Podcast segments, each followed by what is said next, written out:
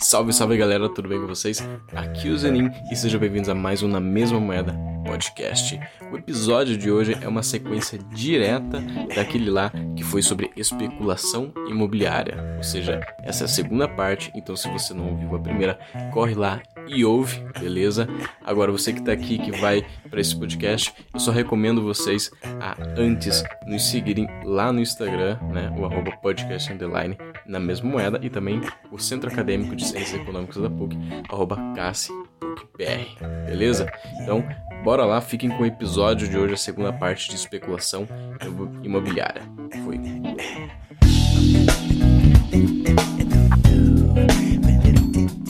Agora a gente vai passar por uma caracterização conceitual do assunto de mercado imobiliário que a gente está falando aqui. É, a gente vai tratar e trazer algumas constatações quanto aos impactos as movimentações desse mercado que foram relevantes nos últimos anos e também qual foi e tem sido o papel e os efeitos da especulação imobiliária neste cenário, neste cenário, inclusive, quando a gente se refere aos bens públicos e externalidades urbanas. urbanas. O que, que a especulação imobiliária ela causa em termos de externalidade para a sociedade? Como dito anteriormente, é, aqui a gente vai falar né, da zona urbana do, do município. E, e, essa, essa zona urbana, né, a cidade, é, ela é constituída de dois tipos de espaço. É, ou ele é público ou ele é privado. É, o público é aquele que é propriedade do Estado, né, é, da sociedade né, no geral, que a gente tem a concepção. E uh, o Estado nos seus mais diversos níveis. Você pode ter um território que é da, da União, é, um território que pode ser do governo estadual, do Estado, né, da Federação, pode ter do e do município, né, nas três instâncias. Então, é, é uma coisa que a gente também vai discutir bastante aqui, de como esse, esse, esse espaço, mesmo não sendo objeto de especulação, é, muitas vezes, né, assim por regra, mas ele também pode ser atingido, desaparecer, enfim. É, outra coisa legal do espaço público, né, é que ele é algo que todo mundo, sem exceção, é, faz o uso, já que é, uma rua, um parque, é, já é o espaço público. Você não precisa é, estudar numa escola pública, ir num hospital público para, para fazer o uso do espaço público. A calçada é um espaço público. É, enfim, Bom, em complemento disso, a gente tem a propriedade privada, né? aquela propriedade privada por excelência, uh, que, que é o do lote ali, que você faz a sua cerquinha ali para fazer sua casa, para poder construir, para poder vender, trocar, enfim. Que é o, lote privado, né? Que em suas mais diversas dimensões. E Bom, isso tudo assim, gente é fácil né, de, de pegar, só que às vezes a gente não imagina que essa propriedade urbana, que esse terreno aí, onde você mora, é, ele é a propriedade privada de alguém, né? Obviamente ele está registrado no cartório, no nome de alguém, porém ele não é algo absoluto, né? É importante lembrar isso também, que essa concepção de propriedade privada que não é absoluta não é coisa nova, é, eu acho que remonta desde a, da, de Roma que existia isso, mas era numa ideia de que, por exemplo, dentro da sua propriedade você podia fazer o que você quisesse. É, imagina, você falar que está dentro da sua propriedade, cometer um crime, né, e falar não, não é espaço público, então o, quem legisla aqui sou eu e ponto final, como se fosse um feudo, sabe? É, mas isso modernamente não existe, não é coisa também da Constituição de 88, que é. Mas para umas pessoas existe, hein? Vou te falar. Ah. Com certeza. É, aí já... é outro pano pra manga aí. É, opa! Eita, lá. A bola caiu é, no meu gramado é minha. Mas então. então a gente pode entender que há bastante regrinha de como de como lidar com essa questão da propriedade privada urbana, urbana que no caso do Brasil parte é, desde a Constituição Federal, né? E vai chegando nos mais diversos níveis até o município. Bom, então para a gente continuar falando disso, é importante a gente entender o que, que é a função social da propriedade. É, fazendo um resumo, assim, antes de entrar em alguns detalhes, a função social é a ideia de que uh, pessoas vivem em cidade, em sociedade, e você tem um dever para com a, a sociedade a partir do momento que você é um membro dela. Então, e a sua propriedade, no caso né, territorial urbana ali, ela, ela existe, ela exerce também uma função de responsabilidade para com a cidade, vamos dizer assim. Então, é, é aquela história de que não é meu terreno, minhas regras, 100%. É, a própria Constituição de 88, ela, ao mesmo tempo em que ela determina em que, lá no famoso artigo 5 que é, é garantido o direito à propriedade, né? no Brasil você é, é permitido, né, garantido o direito de propriedade privada. É, isso é o inciso 22, mas logo depois, no 23, já, já né, vem falando que a propriedade atender, atenderá à sua função social. É, sendo assim, né, a função social é algo de ordem constitucional, carta magna né, da, hierarquia da lei do Brasil. É, e essa função social da, da propriedade, ela atua como uma diretriz os exercícios de direitos constitucionalmente garantidos, enquanto elemento condicionante do direito da propriedade. Então, é uma condição. É, em outras palavras, é possível afirmar que a intervenção estatal na propriedade ela sempre deve é, buscar o cumprimento de outros elementos fundamentais da, Constitui da Constituição, que é basicamente o desenvolvimento humano, né, é, lato sensu que seria aí entraria desenvolvimento de renda, direito à moradia, direito à saúde, educação, né, e tudo mais. É, aqui falando um pouco mais de Constituição, é, no própria parte que trata sobre ordem econômica, é, no artigo 170 é dito que a ordem econômica, fundada na valorização do trabalho humano e na livre iniciativa, tem por fim assegurar a toda existência digna, conforme os ditames da justiça social, observados os seguintes princípios. Aí no, no, item 1 e 2 a gente tem propriedade privada e a função social da, da propriedade. Ou seja, isso está bem claro. Porém, o que é exatamente essa função social da sociedade? Das função social da propriedade, desculpa. Da onde vem essa função social da propriedade? É, ela, como Constituição, ela é algo mais básico e que posteriormente, é, quando fizeram, né, pensaram que deveriam ser, ser feitas é, os regulamentos para chegar na, na, nossa vida prática, né? Então, é, lembrando, Constituição de 88, em 2001 é publicado o Estatuto da Cidade, que é um documento super importante de abrangência nacional também, que ele fixa é, é, e determina algumas medidas de regulação dessa propriedade urbana.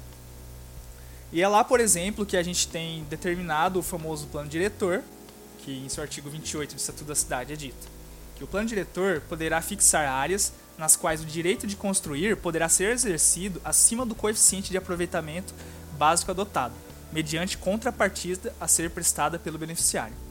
Ou seja, aqui traz um termo muito importante para a questão do mercado imobiliário, que é o coeficiente de aproveitamento, que ele é o, é o tanto básico quanto máximo. O que quer dizer isso? O coeficiente de aproveitamento, é, ele é a razão, né, a, a divisão, o quociente entre a área do lote onde está sendo construído e da construção em si. Então, por exemplo, eu compro é, um terreno de 200 metros quadrados. Eu posso construir ali até 200 metros quadrados. Porém, não, é, isso também não quer dizer que, que necessariamente em todo lugar que se eu posso construir esses 200 metros quadrados dentro do terreno, que eu posso ocupar 100% da área dele. Tipo assim, eu não deixo nada que não seja construção. Eu concreto todo o terreno e vou construindo. Isso também é, varia de regra para regra. Geralmente só nas áreas centrais que isso é permitido. Ou seja, o que, que, que, eu tenho que fazer quando esse coeficiente de aproveitamento básico, por exemplo, é 1, o que acontece na maioria dos lugares do Brasil? Eu tenho um terreno de 200 metros quadrados, eu posso construir 200 metros. Porém, eu, às vezes eu tenho uma taxa de ocupação de 50%. O que, que é a taxa de ocupação? É a projeção da edificação no, no lote. Ou seja, eu tenho um terreno de 200, eu posso ter uma projeção de 100 metros quadrados. Ou seja, imaginem retângulos aí na cabeça de vocês. Eu tenho um retângulo de 200 metros quadrados, eu posso ter uma casa, em formato retangular, bem simples, de até 100 metros quadrados, que é 100%. Porém, como eu tenho esse coeficiente 1, que é igual a 200 metros, o que eu posso fazer? Eu posso fazer um sobrado com mais 100 metros quadrados em cima. Entendido? Esse é o coeficiente de aproveitamento, ele tá, o básico. De 1 está sendo atendido, já que eu construí 200 metros quadrados. Claro, aí de cidade para cidade vai variar, o que ele considera área construída, o que não é área construída, o que pode e o que não pode. Isso vai variar de cidade para cidade. Por isso também é importante para aquele que quer investir em, no mercado imobiliário ter noções de todas essas regras, né? Porque isso vai, é, obviamente, é, incrementar ou não o valor desse lote, se ele pode ser ter uma construção acima do que os outros das, é, os lotes de outras regiões da cidade, ele vai ser um terreno mais valorizado, né? Se ele tem um coeficiente menor, ele vai ser menos é, valorizado.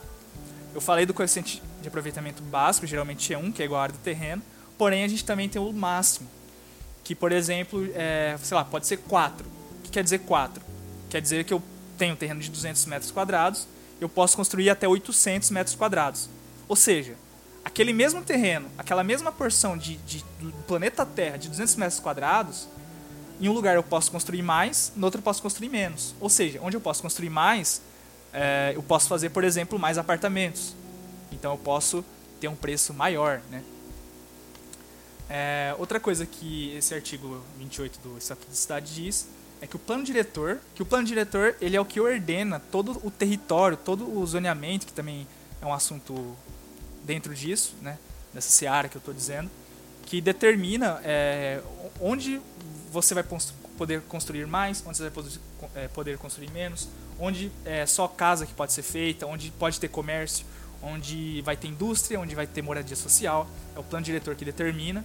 Ele é um plano que ele é uma votação tem que ter a participação da, da sociedade, reuniões, etc. É, que é um outro tema bastante amplo. É, e o plano diretor né, dito que definirá os limites máximos a serem atingidos pelo coeficiente de aproveitamento, considerando a proporcionalidade entre a infraestrutura existente e o aumento de densidade esperado em cada área. Ou seja, para eu ter mais pessoas morando, a cidade deve suprir é, a infraestrutura para essas pessoas, para não gerar transtornos, certo?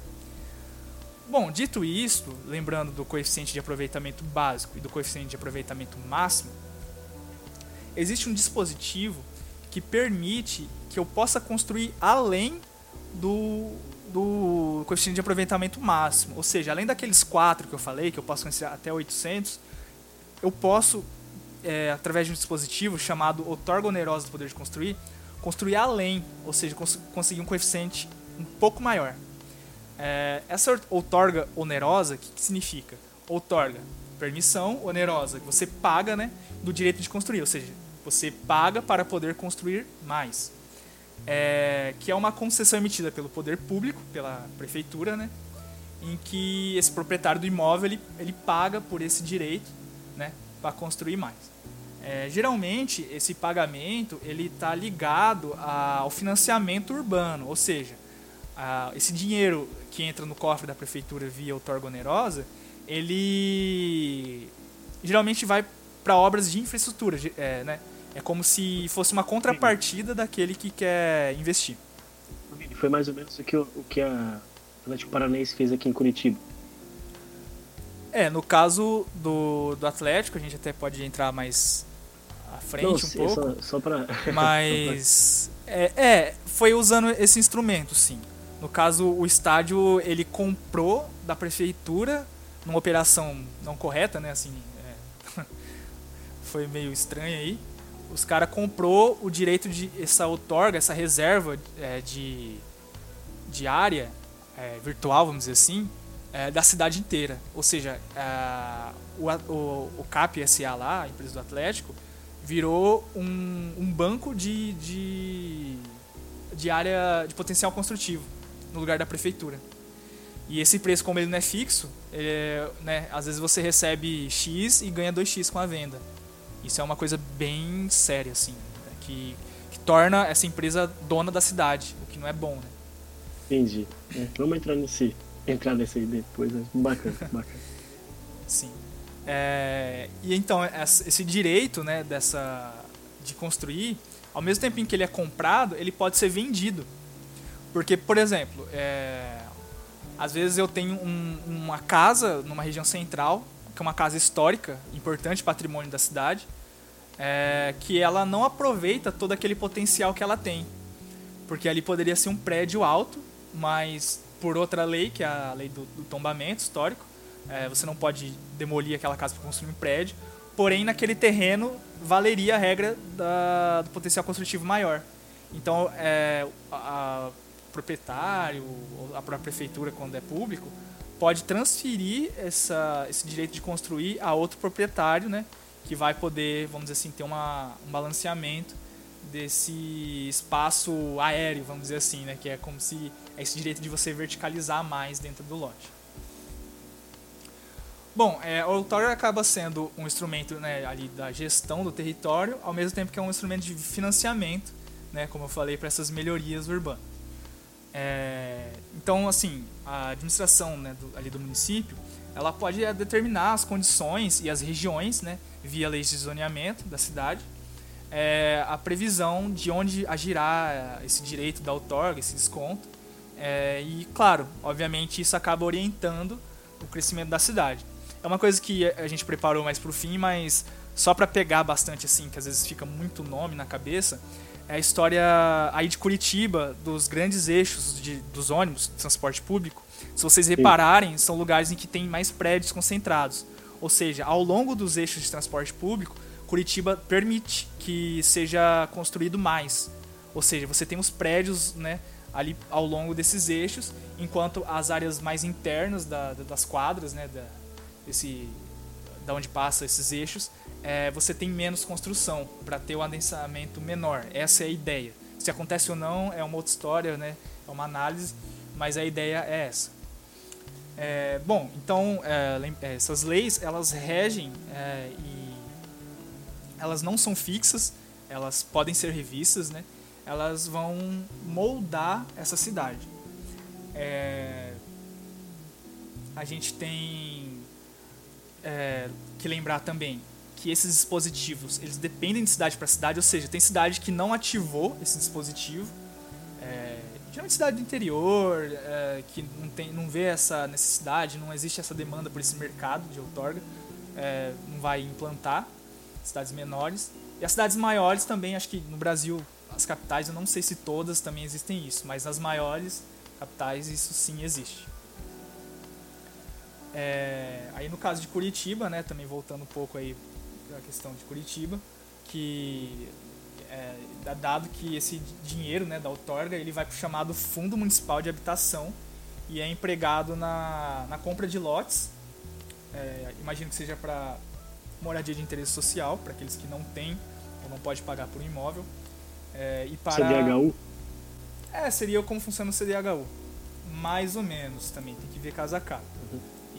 Da regularização fundiária que é o que a regulação fundiária é você deixar no nome né, da pessoa que está morando ali, ter alguma coisa regular para ela poder, né, incluindo no tema do podcast, participar do mercado imobiliário, uma vez que se você não tiver escritura do seu imóvel, você não pode vender, né, o seu imóvel, você vai ficar travado. Lembrando que essa outorga, ela não é cobrada de quem já construiu seu imóvel, ou seja, é para quem deseja construir, é cobrada de, de quem vai construir numa área igual ou menor na área do terreno, né? Tipo, ela não é cobrada, né? Para quem está dentro daquela daquele range ali da, da do básico entre o básico e o máximo, range, é, e ela também não é obrigatória compulsória, ou seja, é só se você quiser construir mais, você vai lá e paga, não é imposto a pessoa pagar isso, apenas se ela quiser né, construir mais é, ela é cobrada de novos empreendimentos que queira passar né, desse coeficiente, de aproveitamento básico. Ela vai ser investida na infraestrutura urbana, né, como tem no caso de Curitiba, e ela é um instrumento de gestão do território, né, mais uma vez, é, com potencial de induzir o crescimento de forma eficiente. Ou seja, é, como comentado no caso de Curitiba, é visto que na época que planejaram esse zoneamento, foi visto que deveria ter um maior crescimento ao longo desses eixos é, do transporte. Então isso moldou a cidade. A, a cidade tem uma cara, ela tem uma funcionalidade que decorre justamente desse zoneamento. E é um mecanismo que auxilia na efetiva, efetiva, desculpa, um mecanismo que auxilia na efetivação do planejamento estratégico da cidade. É, outra coisa também é, que existe, outro mecanismo aí de compra e venda dentro do mercado, isso considerando antes da construção, né? É legal falar que esse mercado aí de, de área de construção, ela existe antes mesmo do prédio ser construído. É, é a questão da CEPAC, que são valores mobiliários emitidos pelos municípios no âmbito de uma operação urbana. O que é a operação urbana? É, é o que acontece quando é, o município ele planeja desenvolver, em especial, uma certa área, potencializá-la, porque ela é uma área que tem um potencial grande, ou é uma área que necessita de, de revitalizações, ou se vê uma oportunidade de um crescimento econômico a partir daquela área. Então é realizado São uma. Lucas, São Lucas do Rio Verde, isso aí. São Lucas do Rio Verde. Não, não, é uma cidade inteira, não, não é exatamente, mas é nesse pensamento. O que tem de operação urbana, bem famosa, inclusive entre os o pessoal da economia, é ali a região de São Paulo da Faria Lima. Ali é alvo de operação urbana. Que ali era uma região. um bairro comum, né? Classe média e tal, ali eu acho. Também não conheço muito de perto o caso. Porém, lá foi realizada uma função, uma operação urbana, né, nos últimos anos. E foi construídos prédios maiores, teve permissão de é, que geralmente não seriam dados se não fosse operação urbana, melhoria de infraestrutura e não por acaso lá virou é, está virando, né, o, o, coração financeiro ali é o coração financeiro da cidade de São Paulo. Então esses valores que estão ligados a, ao mercado imobiliário da construção antes da construção dentro de regiões alvos de operação urbana, elas tem esses valores né, chamados CEPAC, que são valores é, leiloados é, pela Bolsa de Valores, né, inclusive. E eles são utilizados pelos empreendedores como contrapartida financeira pela aquisição de potencial adicional de construção imóvel situado dentro da área de abrangência da operação urbana consorciada, ou seja, é um mecanismo muito parecido com o da outorga. Porém, é, eles podem ser negociados livremente até a vinculação ao projeto de edificação de um imóvel, ou seja, é um mercado à parte. É, e os, esses recursos é, das vendas, eles também serão do CEPAC, né? Eles também serão integralmente investidos ali na área de operação urbana, ou seja, é um valor revertido para a própria área, né? É, você vai construir um, um, prédio corporativo numa avenida e aí o que você vai pagar por esse CEPAC, ele, esse valor a mais que você paga por permissão, ele será investido é, ali mesmo ou seja, por melhoria do asfalto, de calçada, plantação de árvore, é, escovia, iluminação pública, etc. Rapaz, o Zancap fica puto com isso aí, velho. Pai do céu, tem asfaltos aí. Cara vai estar investindo em asfalto. Meu Deus do céu, a galera usa imposto pra fazer coisa pra sociedade. Puta ah, que Não, não, mas pelo menos. Mas pelo menos. Onde já, onde já se viu o Estado construir, é, construir estrada, mano? O, Cara, a, mas olha que legal. Olha que, legal. iniciativa privada. É, nesse caso, é a iniciativa privada pagando diretamente, né, pro retorno ali mesmo. Então, eles, eles podem reclamar menos, pelo menos, dessas operações. Meu Deus do céu, a iniciativa privada é, faz coisa para ganhar. paga para ganhar coisa do Estado. Meu Deus do céu, eu não sabia que isso existia. Que coisa, né? Esse tal de imposto aí veio para ficar. Em roubo é posto. Veio pra ficar a tendência, né? é, bom, dito isso, é, a gente pode pensar né, que como um investidor, alguém que queira. Alguém que queira ali mesmo aumentar, edificar a sua lojinha ali na esquina, é, ter um, uma melhoria, ou quem pensa em, em construir uma casa ali, é, ela está né, sujeita a esses deveres também com a cidade, né? Uma vez que a cidade também oferece é, vantagens para ela, né, futuramente. É, então, assim, quando a gente fala de mercado imobiliário, é, a gente, a gente geralmente está se referindo ao quê? Aquelas grandes empreiteiras, aos grandes lançamentos imobiliários, condomínios, shoppings. Mas assim, é importante lembrar que existe esse mercado imobiliário mais, mais do pé no chão ali, né, do dia a dia das pessoas, que inclusive podem ser é, sofrer né, as consequências, sejam boas ou não, dessas grandes empreiteiras, desses grandes especuladores, né, é, que, que podem agir para Pra, igual eu falei, desse molde dessa, da, dessa cidade, é, ele também pode moldar o próprio poder público para mudar o zoneamento, para levar a certas vantagens, né? É, que pode acontecer. É, outro ponto, assim, para finalizar um pouco é, esse, esse, lado, é a questão da especulação, é, não da, desse, necessariamente desse potencial construtivo, ou não necessariamente do prédio ali já construído, do, do bairro novo, é, o que seria o que a gente está mais acostumado a ver. Porém, existe um lado dentro da especulação que, que existe que é o chamado lote de engorda. Né? O pessoal fala assim, uma expressão.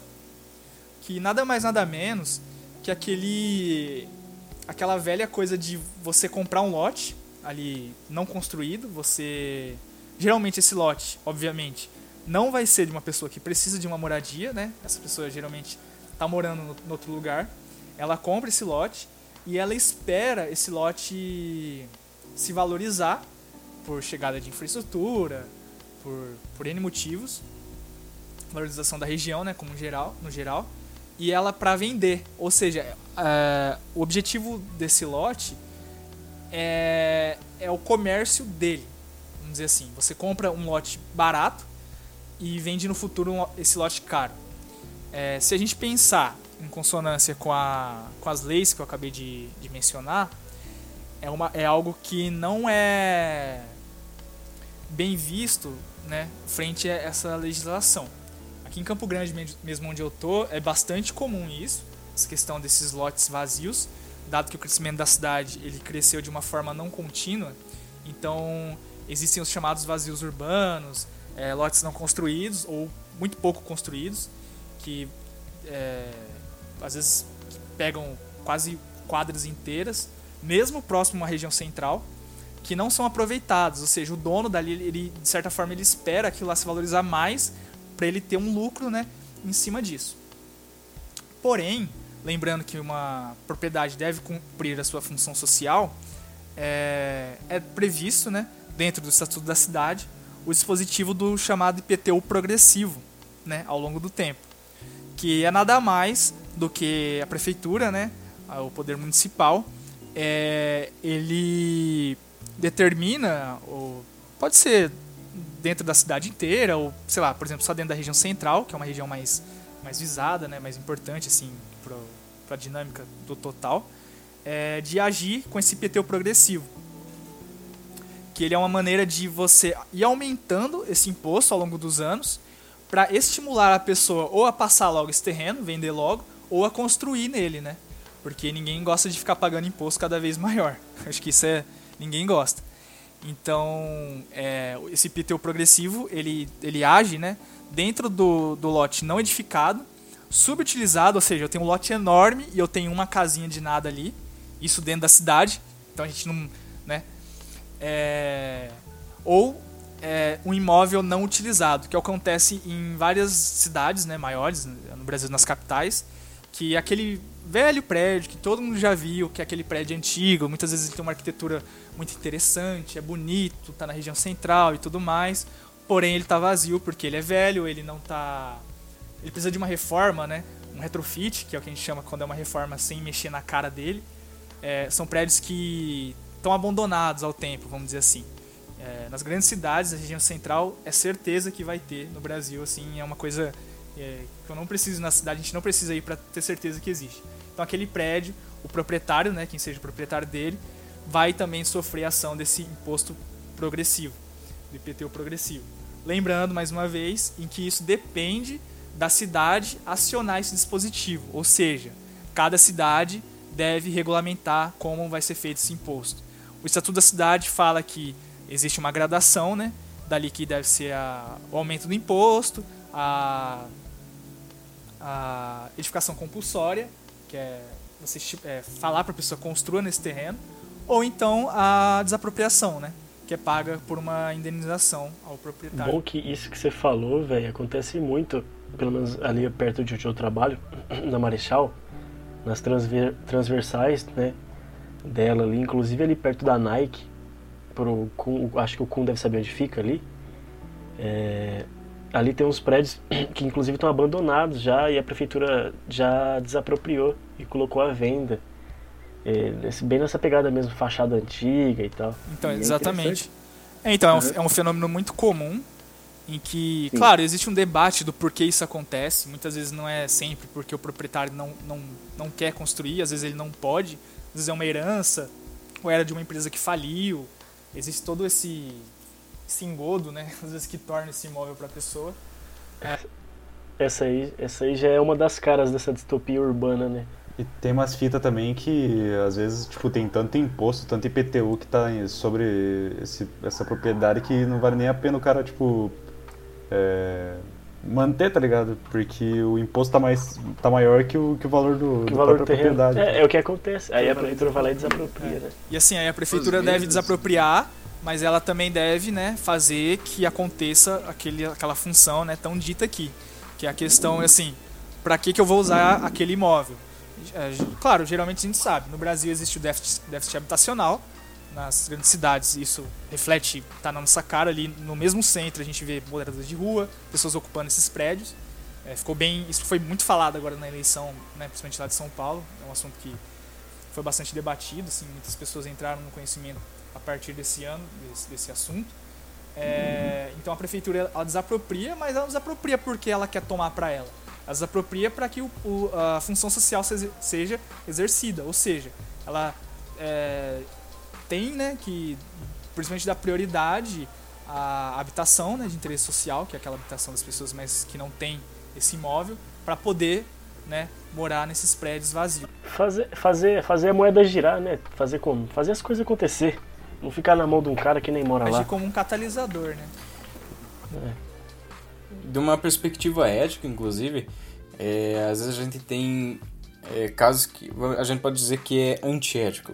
Por exemplo, tem lá um imóvel que está subutilizado, está ocioso, né? Só que o proprietário desse imóvel ele acaba tendo lucro, um lucro privado, um lucro individual, por causa da valorização daquele imóvel que está ali subutilizado. E, e ele tem esse, esse lucro através do investimento público de infraestrutura. Tá ligado? Então ele se beneficia disso. E inclusive isso acaba gerando. É, é, tem essa. Como você falou, né? Deixa de cumprir a função social do imóvel. E aí a, a cidade ela acaba precisando se expandir para outros lugares, porque não pode utilizar aquele terreno, né? E o que leva a popula o que leva a encarecer aquela região e afastar ou marginalizar as pessoas de baixa renda para localidades mais distantes, onde não tem infraestrutura, não tem saneamento adequado. A famosa periferização da cidade. É, já que você tocou nesse ponto, é, esse assim é talvez o, o grande debate é, das, das grandes cidades hoje no mundo, né, em especial do Brasil, que é um país muito desigual. Você tem essa periferia é, muito mais pobre do que as regiões mais nobres, né? e que também existe um processo de guetização, vamos dizer assim, da, da vida né, dessa população. Ou seja, a gente tem a periferia, o bairro muito pobre, e é, ele até pode ser ao lado do bairro muito rico. A gente tem aquela famosa foto né, no livro de geografia, daquele prédio que vai torcendo é, ao lado de Heliópolis. Morumbi. Isso, Morumbi e Heliópolis. É um do lado do outro. Só que assim, não há uma mistura, tipo assim, você não é vizinho de um cara mais pobre ou de um cara mais rico. Você tem uma parte ali do bairro toda concentrada, muito mais pobre do que uma outra parte muito concentrada, muito mais rica. Então assim, você não tem esse, esse trânsito, né, é, essa, essa vizinhança é, heterogênea, né? No Brasil isso, isso, é muito comum, você ter o bairro de rico, o bairro de classe média, e o bairro de pobre, o bairro de muito pobre, né, a favela. É, então, é, é, algo que esse processo de não aproveitar essa, esse centro da cidade, esses imóveis abandonados, é o que acaba ajudando a gerar. Claro que não é só isso, mas é um fator muito importante que ajuda nesse em, em levar o pobre para longe. E aí o que acontece? A gente reclama do, do trânsito, do, quando tá dentro do carro, não sei o que. Ali você tem o seu carro, pá, tirou no ano, tá reclamando. Só que muitas vezes é, o cara que tá reclamando, ele é aquele cara que quer que o pobre esteja longe mesmo dele. E aí o que, que acontece? O pobre mora longe, mas ele vai trabalhar no centro. Ele vai trabalhar lá na sapataria do centro, vai é o cara que vai fazer o vai vender o churrasquinho grego na calçada, é o cara que vai limpar a rua, é o cara que a mulher que vai cozinhar no restaurante, né? É a vendedora da, da loja de roupa lá do centro. E como que ela vai para esse centro? Ou ela pega o carro dela, né? Que a gente sabe também que muitas pessoas não possuem, ou seja, ela vai depender desse transporte público que no Brasil também é mal gerido, então essa distância acaba se tornando mais longa ainda. Você, às vezes, uma, duas horas, três horas, né, dependendo da cidade, para esse ir e voltar, gerando trânsito. Ou seja, né, é um ciclo que uma coisa gera outra. Agora imagina, se todo mundo, ou o máximo de pessoas possíveis, pudessem morar é, num prédio em que você tem lojas no térreo, né, você andar, você não precisar pegar o carro, que é estressante, você não precisar esperar um ônibus, você ir andando ou de bicicleta ou andar de carro de ônibus o mínimo possível para chegar no seu trabalho. Você acorda de manhã, passa ali na padaria, né, andando na calçada, anda, sei lá, cinco quadras, está no seu local de serviço. Olha que maravilha. Né? E voltando à questão do centro, o centro por excelência ele tem esse tipo de, de oportunidade, né? Porque é um lugar onde você tem os empregos. E você tem lugares disponíveis para moradia, só que eles não são bem aproveitados. Né? É uma ineficiência do, do espaço urbano, vamos dizer assim. Bacana, bacana. Muito bom é falar isso, porque quando surgiu a ideia de se gravar esse episódio, eu pensei, mesmo quando se falar né, de especulação imobiliária e mercado imobiliário, não falar de gráfico, né? Falar desses indicadores mesmo que produzem, de fato, os então, gráficos, é, né? Pra gente é não ficar numa análise cara, fria. Porque, assim, não é só porque é minha área, mas é legal que a gente vê todos os dias isso acontecendo na nossa cara, tá ligado? Tipo assim, uhum, é diferente sim. de uma ação numa bolsa de valores que caiu o preço da é. soja, é. não sei o quê. Que às vezes a gente sente esse efeito na renda, né? Ou nos itens ficando mais caros, porém é de uma forma mais intangível, né? Isso não, a gente vê, é, é ali é o, a coisa construída, é a, o, cimento, o tijolo ali, né? Imagino, imagino para quem tava aqui, quem mora aqui há muito tempo, né? Eu não, não moro aqui há tanto tempo, mas que residia ou reside ali perto da água, ali na Água Verde, perto do estádio do Atlético, ou de outras construções, mega construções que de repente fizeram que o preço do aluguel triplicasse, sabe? Sim. Que o preço do café ficasse, enfim. É, agora, só, só para que eu tenho que citar, né, que você agora me fez lembrar, é, de alguns acontecimentos, então, né, relevantes quanto a isso e quais são, foram os impactos, né? Todo mundo sabe aqui que em 2008, por conta de externalidade do mercado, estourou a bolha de subprimes nos Estados Unidos, né? E uma crise imobiliária que levou à falência de diversos bancos gigantescos, né? Inclusive tem, tem um filme pra galera assistir aí. O Zanin com certeza já assistiu esse filme umas 300 vezes. 301? é. Então, pincelando rapidamente, uma bolha especulativa ela acontece quando há um aumento muito grande nos valores, né? graças à ação dos investidores e especuladores que compram imóveis almejando um lucro futuro, com a sua valorização e venda. E a bolha, ela se forma quando esse aumento repentino é irreal ou artificial, melhor dizendo. Ou seja, não corresponde ao valor intrínseco do imóvel, de fato. Né? E em contrapartida a esse cenário de 2008, nos Estados Unidos, o que veio acontecendo no Brasil foi que, na verdade, o que aconteceu e agora e o que veio acontecendo, né, é, foi ao contrário. Né? Foi um cenário, na verdade, de prosperidade que levou a um boom de mercado imobiliário no país. Entre 2008 e 2011, por ali, a variação anual dos imóveis brasileiros ficou acima dos 20%. Os números eles foram crescendo até 2013, inclusive batendo recordes.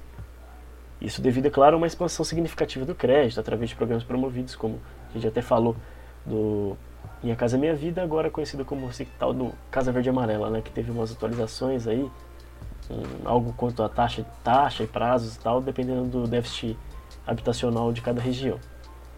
Né? Para aquisição assim, então, via financiamento de imóveis, né? É, desse, via financiamento desses imóveis, né? Que com alta demanda pressionou a valorização dos preços dos imóveis, então fazendo com que esse boom acontecesse aqui no Brasil entre esse período. É bom que a gente deve pensar, então, para melhorar, melhorar o entendimento sobre o papel das cidades nesse contexto. Como o Vini já destrinchou, né, espero que vocês tenham ouvido pausadamente,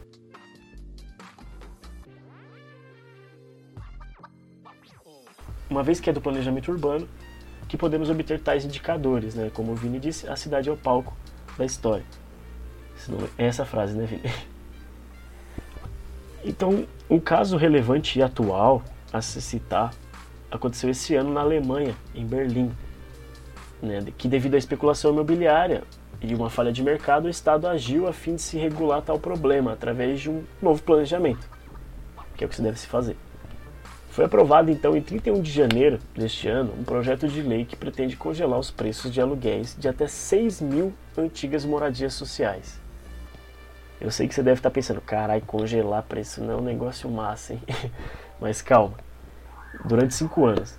Esse projeto de lei, porque assim, as pessoas só visam lucro, né? Mas calma. Criado, é, esse projeto de lei foi criado em 2019, passou pelo Congresso Alemão, né? E no mesmo ano teve que entrar em vigor até o fim, no caso até o fim de fevereiro de 2020. A lei, ela atende aos interesses dos inquilinos, né, que comprometem boa parte da sua renda para o pagamento do aluguel. Então, só para melhor fazer uma contextualização, cerca de 85%, sabe-se né, que cerca de 85% dos moradores de Berlim são inquilinos e viram e viram como os preços dos aluguéis dispararam nos últimos anos, claro, devido aí à especulação imobiliária. Especificamente, duplicaram na última década. O valor de venda ele aumentou 20,5% em 2017, mais do que qualquer outra cidade, segundo os dados da agência imobiliária Knight Frank. Então, uma das causas do fenômeno é a especulação decorrente da escassez de moradia e contínua demanda de uma cidade que, pô, se Curitiba recebe gente pra caralho, imagina Berlim, né? Todo ano 40 mil pessoas chegando, se muda para Berlim para trabalhar, estudar, enfim, ou até na condição de refugiado. Apesar de ser uma das capitais europeias mais baratas para se viver, as residências de Berlim aumentaram seu valor exponencialmente no ano recente, no ano passado recente, caso 2019. De acordo com a reportagem, essa do El País que eu estou usando para me referenciar, os valores do aluguel das casas mais que duplicaram nos últimos 10 anos. E segundo essa lei, segundo essa lei, os proprietários das residências poderão aumentar então em até 1.3% o valor do seu aluguel a partir de 2022.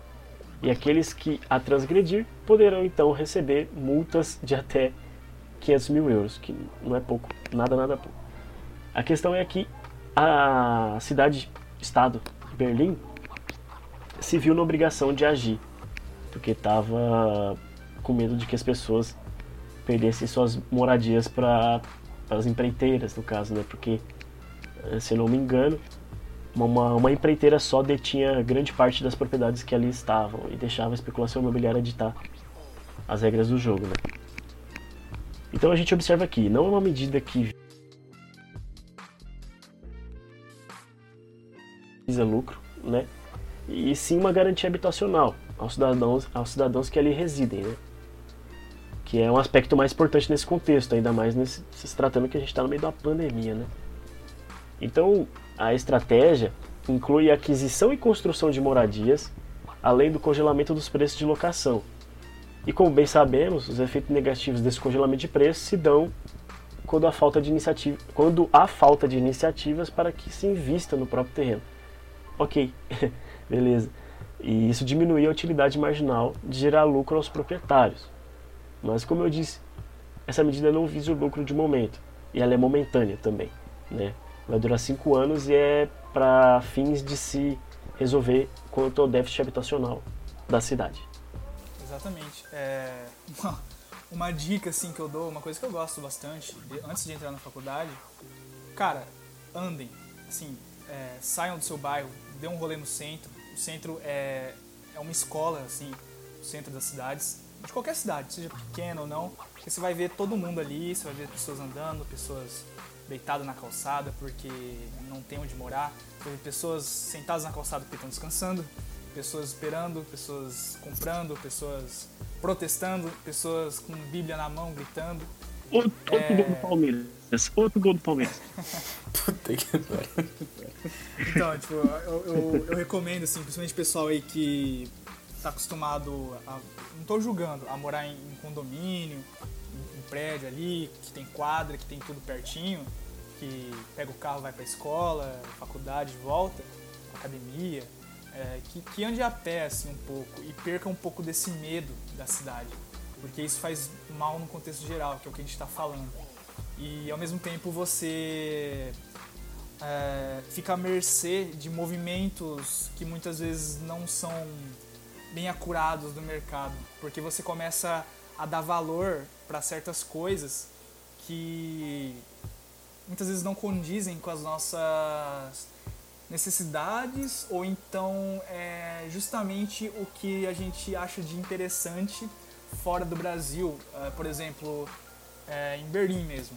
É uma, uma, cidade mundial, assim, que todo mundo gosta, né? Assim, é, que, nossa, como é organizada a Alemanha, tudo bonitinho, como eles preservam o prédio antigo deles, olha só, limpinho, não sei o que. É... Mas assim, o que, que acontece lá? é uma cidade, é, assim como algumas outras, né? Nova York, Londres, algumas cidades na China agora também que estão bastante em evidência, elas têm essa, essa mistura, essa troca. O, o, cara de classe média ele não vai ficar só no carro dele, no SUV dele, o cara vai andar de metrô também, o cara também vai andar de ônibus. Na Holanda, o cara vai andar de bicicleta, assim como todo mundo.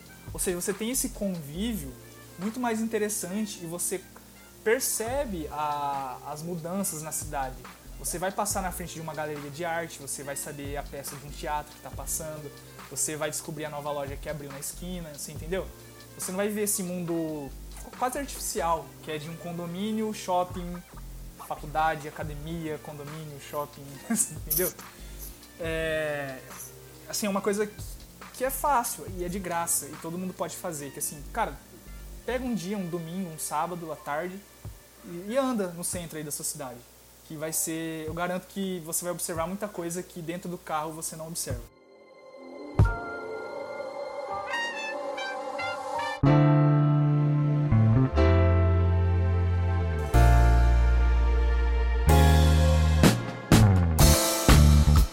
Dando aqui sequência, eu vou falar como é interessante observar que toda essa questão da especulação imobiliária pode estar tá tão distante, mas ao mesmo tempo bem perto de nós, né? É, e tendo em vista isso, a gente estuda na disciplina de macroeconomia, de microeconomia, desculpa, as externalidades. E dentro delas estão ali as externalidades dos bens públicos. E primeiro, o que seria o bem público? É, antes citado pelo, pelo Vini, é, o próprio nome implica que são bens de posse do governo, que a população tem acesso às ruas, às praças, os parques e a própria iluminação pública. E agora, temos as externalidades, né, que nada mais são que os pontos positivos ou negativos que esses bens trazem para a sociedade. E de ponto positivo está aí a interação social, vamos dizer assim, é, ou o bem-estar que esses bens podem trazer para a população, ou, ou o lazer, a comodidade, entre outras coisas. Já as externalidades negativas, elas é, estão mais ligadas ali à, à poluição, pode ser a poluição ambiental, como as empresas fazem quando jogam detritos em rios, quanto a poluição sonora, que seria o barulho que tem numa praça, de um show ou coisa do tipo, né?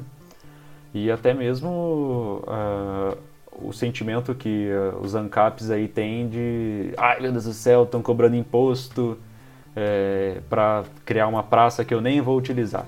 Enfim, é, dito isso, a especulação imobiliária pode trazer algumas externalidades negativas, que, por exemplo, quando um imóvel é deixado ali a Deus dará para ter a valorização, isso pode acarretar num, num local que vai ter concentração de pessoas em situação de rua, é, usuários de droga e até mesmo pessoa que está pela linha mais tênue aí entre utilizar o negócio, o, esse móvel para é, utilizar como moradia, mas também para a parte do crime, né?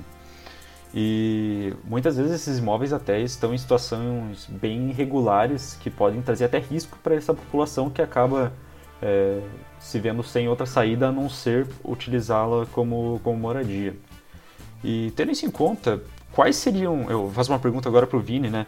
Quais seriam a, a, a possibilidade para a gente evitar esse tipo de problema? E, e claro, é, para além de evitar as externalidades negativas da, da especulação imobiliária, fazer com que essa parcela sensível da população, é, no caso quem ocupa provisoriamente esses locais abandonados, é, trazer uma, uma sensação de bem-estar para essa população Cara, mais sensível. É, assim, é, a gente está falando de especulação imobiliária, é, tem todas as questões específicas né, que a gente já pontuou, é, porém, cabe lembrar que o mercado imobiliário como um todo, ele é como o, o mercado no geral. Ele vai ter os seus defeitos, suas qualidades. É, sendo uma sociedade é, como a nossa, né, é, fica aí para vocês qual a definição melhor dela, para quem está ouvindo, o que eu estou querendo dizer. Mas a, vai, é, o mercado ele, ele vai existir. Isso é, né, dentro disso ele vai existir. Então, assim, a, geralmente essas medidas que você disse, essa né, possibilidade de evitar esse tipo de problema, é, você tem os dispositivos, né, que a gente já, já comentou, né, questão do imóvel abandonado, você tem o IPTU progressivo, você tem tudo dentro desse princípio, né, que circula dentro desse princípio da função social da sociedade, da função social da propriedade. É, porém, é, cabe lembrar que como essa palavrinha aí, né, social, ela tá falando da sociedade, ou seja, é importante ter essa, essa mobilização. É, não digo, não tô falando para ninguém, se quiser tudo bem também, mas para ninguém ficar participar de protestos, de, de movimento, etc, etc. Mas assim, pelo menos entender o que esses caras estão querendo dizer. Claro, nem todo movimento é igual, ou sei lá, aí entre, sem entrar em julgamentos. Mas é, pelo menos entender é, todo esse processo que a gente está discutindo hoje, assim, de uma maneira geral, com questão de educação mesmo, é, e cobrar né, políticas, votar, o seu vereador, quem você votou, ou até questão é, extramunicipal, governo estadual, federal, dessas medidas. É, participar também de de questões de organizações de bairro que existem, que é uma coisa super importante, porque é, às vezes tem problemas no seu bairro, é, que são esses que você comentou, que às vezes a gente não está muito sabendo. Então, assim, uma parte, uma parte legal de falar de política municipal, dessas medidas, que geralmente estão no âmbito municipal, é que você, como corpo, como indivíduo, pode participar de uma maneira bastante efetiva, sabe? É diferente de, da gente é, discutir sobre o SUS, de é, planos macroeconômicos. Isso é, é uma coisa mais abstrata, né? Isso a gente pode, quando é questão de município, de moradia, de dessas externalidades né, da, da especulação imobiliária, a gente pode participar de uma maneira muito mais literal, né? Vamos dizer assim. E aí a questão da, da concentração né, de pessoas de, é, de rua, é, a gente tem que lembrar que assim é, essas pessoas elas não estão ali porque querem, né? A maioria das vezes. Ou elas têm algum problema de saúde, foram abandonadas, ou enfim, foram cair nessa vida, ou não tem dinheiro para aluguel, não tem dinheiro para uma casa, né? Já que é o assunto daqui. E como elas podem sair disso é uma questão que não é fácil, se fosse fácil já teríamos resolvido. Porém, é basicamente ter esse acesso à moradia, que é um direito também né, é, da Constituição Federal. Ou seja, medidas de como promover é, essas moradias sociais, é, interesse social, de maneira interessante, que não seja o simples replicamento do que a gente tem visto em Minha Casa Minha Vida aí, que a gente tem, são casos distantes, às vezes uma coisa mais complexa que a pessoa lidar, às vezes ela tem que mudar de bairro, mudar para longe de onde ela já estava. E assim, essa questão da situação de rua, tem a questão de acolhimento, né, de uma maneira prazo imediato, coisa mais rápida.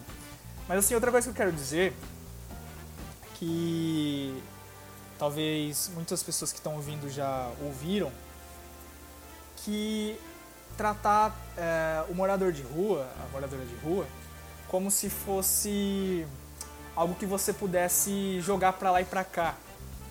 É, a gente sabe que geralmente a tendência de ter moradores de rua são nas zonas centrais, em, em espaços públicos, né, em praças, calçadas, onde eles ficam, debaixo de marquises, de prédios. É, geralmente também em rodoviária é, é, muito comum também, né, essa concentração. É, ou em lugares, por exemplo, igual a Cracolândia, né, lá de São Paulo, que tem também algumas outras cidades em menor grau, que uh, o simples desaparecimento daquela pessoa dali, é, expulsar né, as pessoas dali, não vai resolver problema nenhum. Né? Às vezes a gente tem essa ideia de que a concentração de moradores desvaloriza o imóvel, etc. Claro, vai desvalorizar mesmo, não estou negando isso. Porém, a gente tem que entender né, o porquê que aquilo acontece. Eu acho que esse podcast, né, a gente está conversando bastante nesse ponto. Da, da questão dos, dos, valores, né, do acesso à moradia também, né, e de como a especulação pode é, interferir né, é, nisso, essa valorização repentina, esse tipo de processo. É, então, assim, uh, esse morador, ele não não é porque você não está vendo ele que seu bairro melhorou, que sua cidade melhorou. Eles existem ainda, né? Eles não são é, invisíveis, né? Igual muita gente acha que são.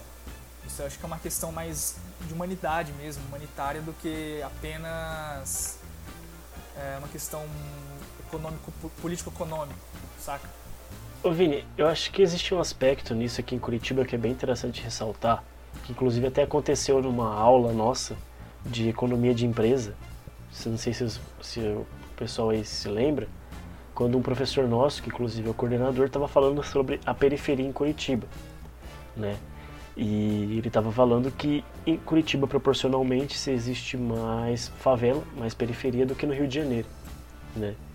E, e não, não temos essa noção, não sabemos disso porque foi feito um plano de, não sei o termo correto de se usar, mas um plano de se maquiar a cidade e por conta das, das dessas periferias, das zonas mais afastadas serem planas, né?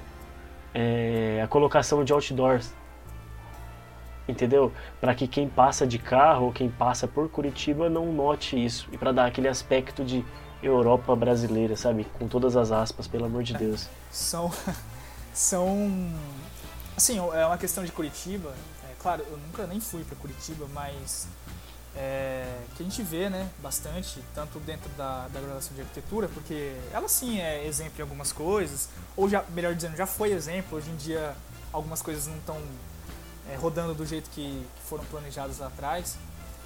É, não só né, na, em Curitiba, mas é uma cidade que tem muita questão do, do marketing da cidade pela cidade, né? Eles vendem Sim. a imagem da cidade como uma cidade modelo, né? Como um, uhum. um lugar sem problemas ou com poucos problemas. É, só que assim, a gente tem que ver até onde se sustenta. Afinal, ela é uma grande cidade do Brasil, assim, ela não, não tem como negar isso. E ela vai carregar dentro disso né, problemas decorrentes desse fato. É uma coisa parecida que tem também aqui em Campo Grande, que é uma cidade média para grande, tá ali nos 900 mil habitantes, não é uma cidade qualquer também.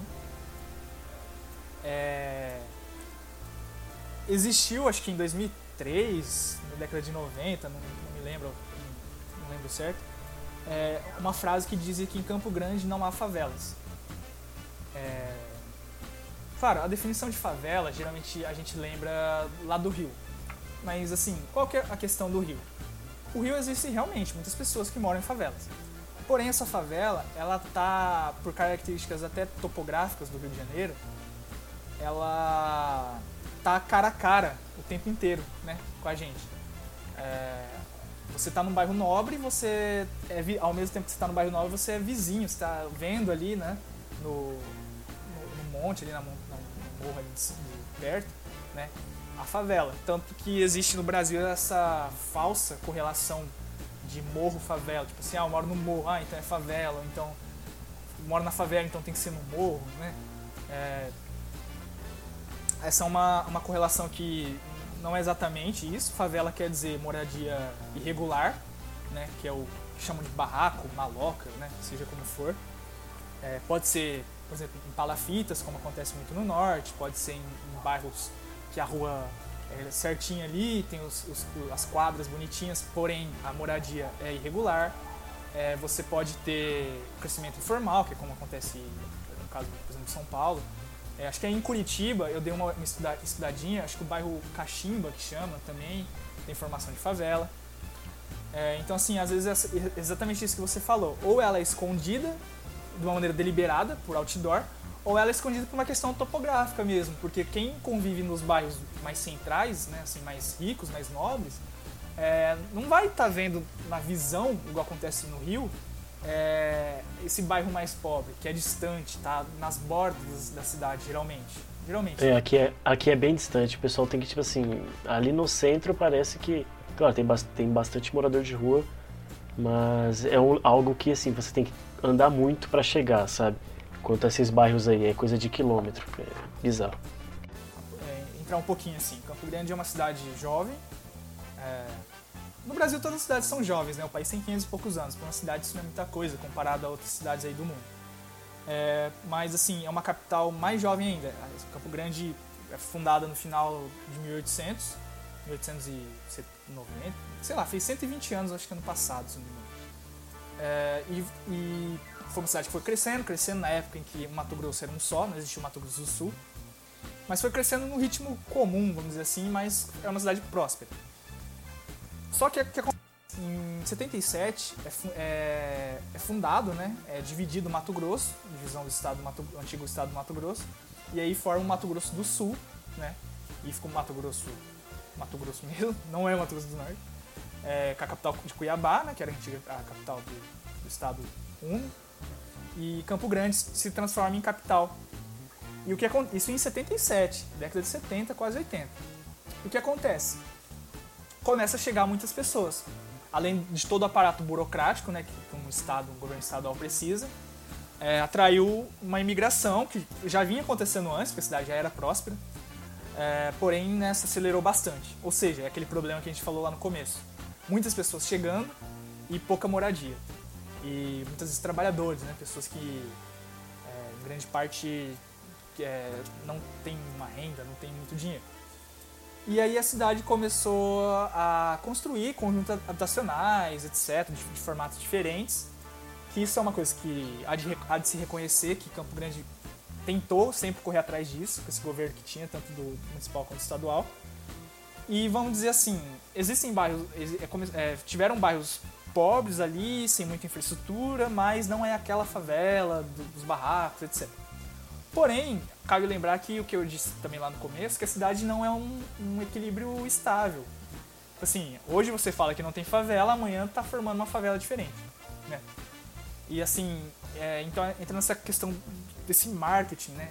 De vender a cidade, né? Da, da, que a própria especulação ajuda, porque quando você põe assim, tipo um cartão postal, se eu colocar qualquer cidade, é, o símbolo do progresso vai ser o edifício alto, vai ser o bairro mais bonito, né? Do cartão postal. Só que a gente sabe que a cidade não é isso. É, ou apenas isso. Ela é aquilo, mas também é outras coisas, né? Então, existe sempre esse, essa, essa dinâmica acontecendo. E, claro, se está tratando de um país como o Brasil, é, obviamente, é, a tendência é sempre correr atrás de enxugar, né, de, de suprir essa, essa moradia informal. Então, por exemplo, Campo Grande é uma das capitais em que a taxa de favela, de favelização é uma das menores do Brasil. Isso é fato. Porém, existe. E aí, não adianta a gente ignorar, tipo assim, pensar que ah, todos os problemas estão resolvidos em Campo Grande. Assim como em Curitiba, né? Igual você falou. Aí a questão é, parece que é um pouco mais embaixo nesse quesito. Você tem muito ah, mais, é bem, uma favelização é... maior. É. Rapaziada racista do caralho também, pelo amor de Deus. Então, então é, É, existe todo esse processo que ele não é um processo que tem fim, né?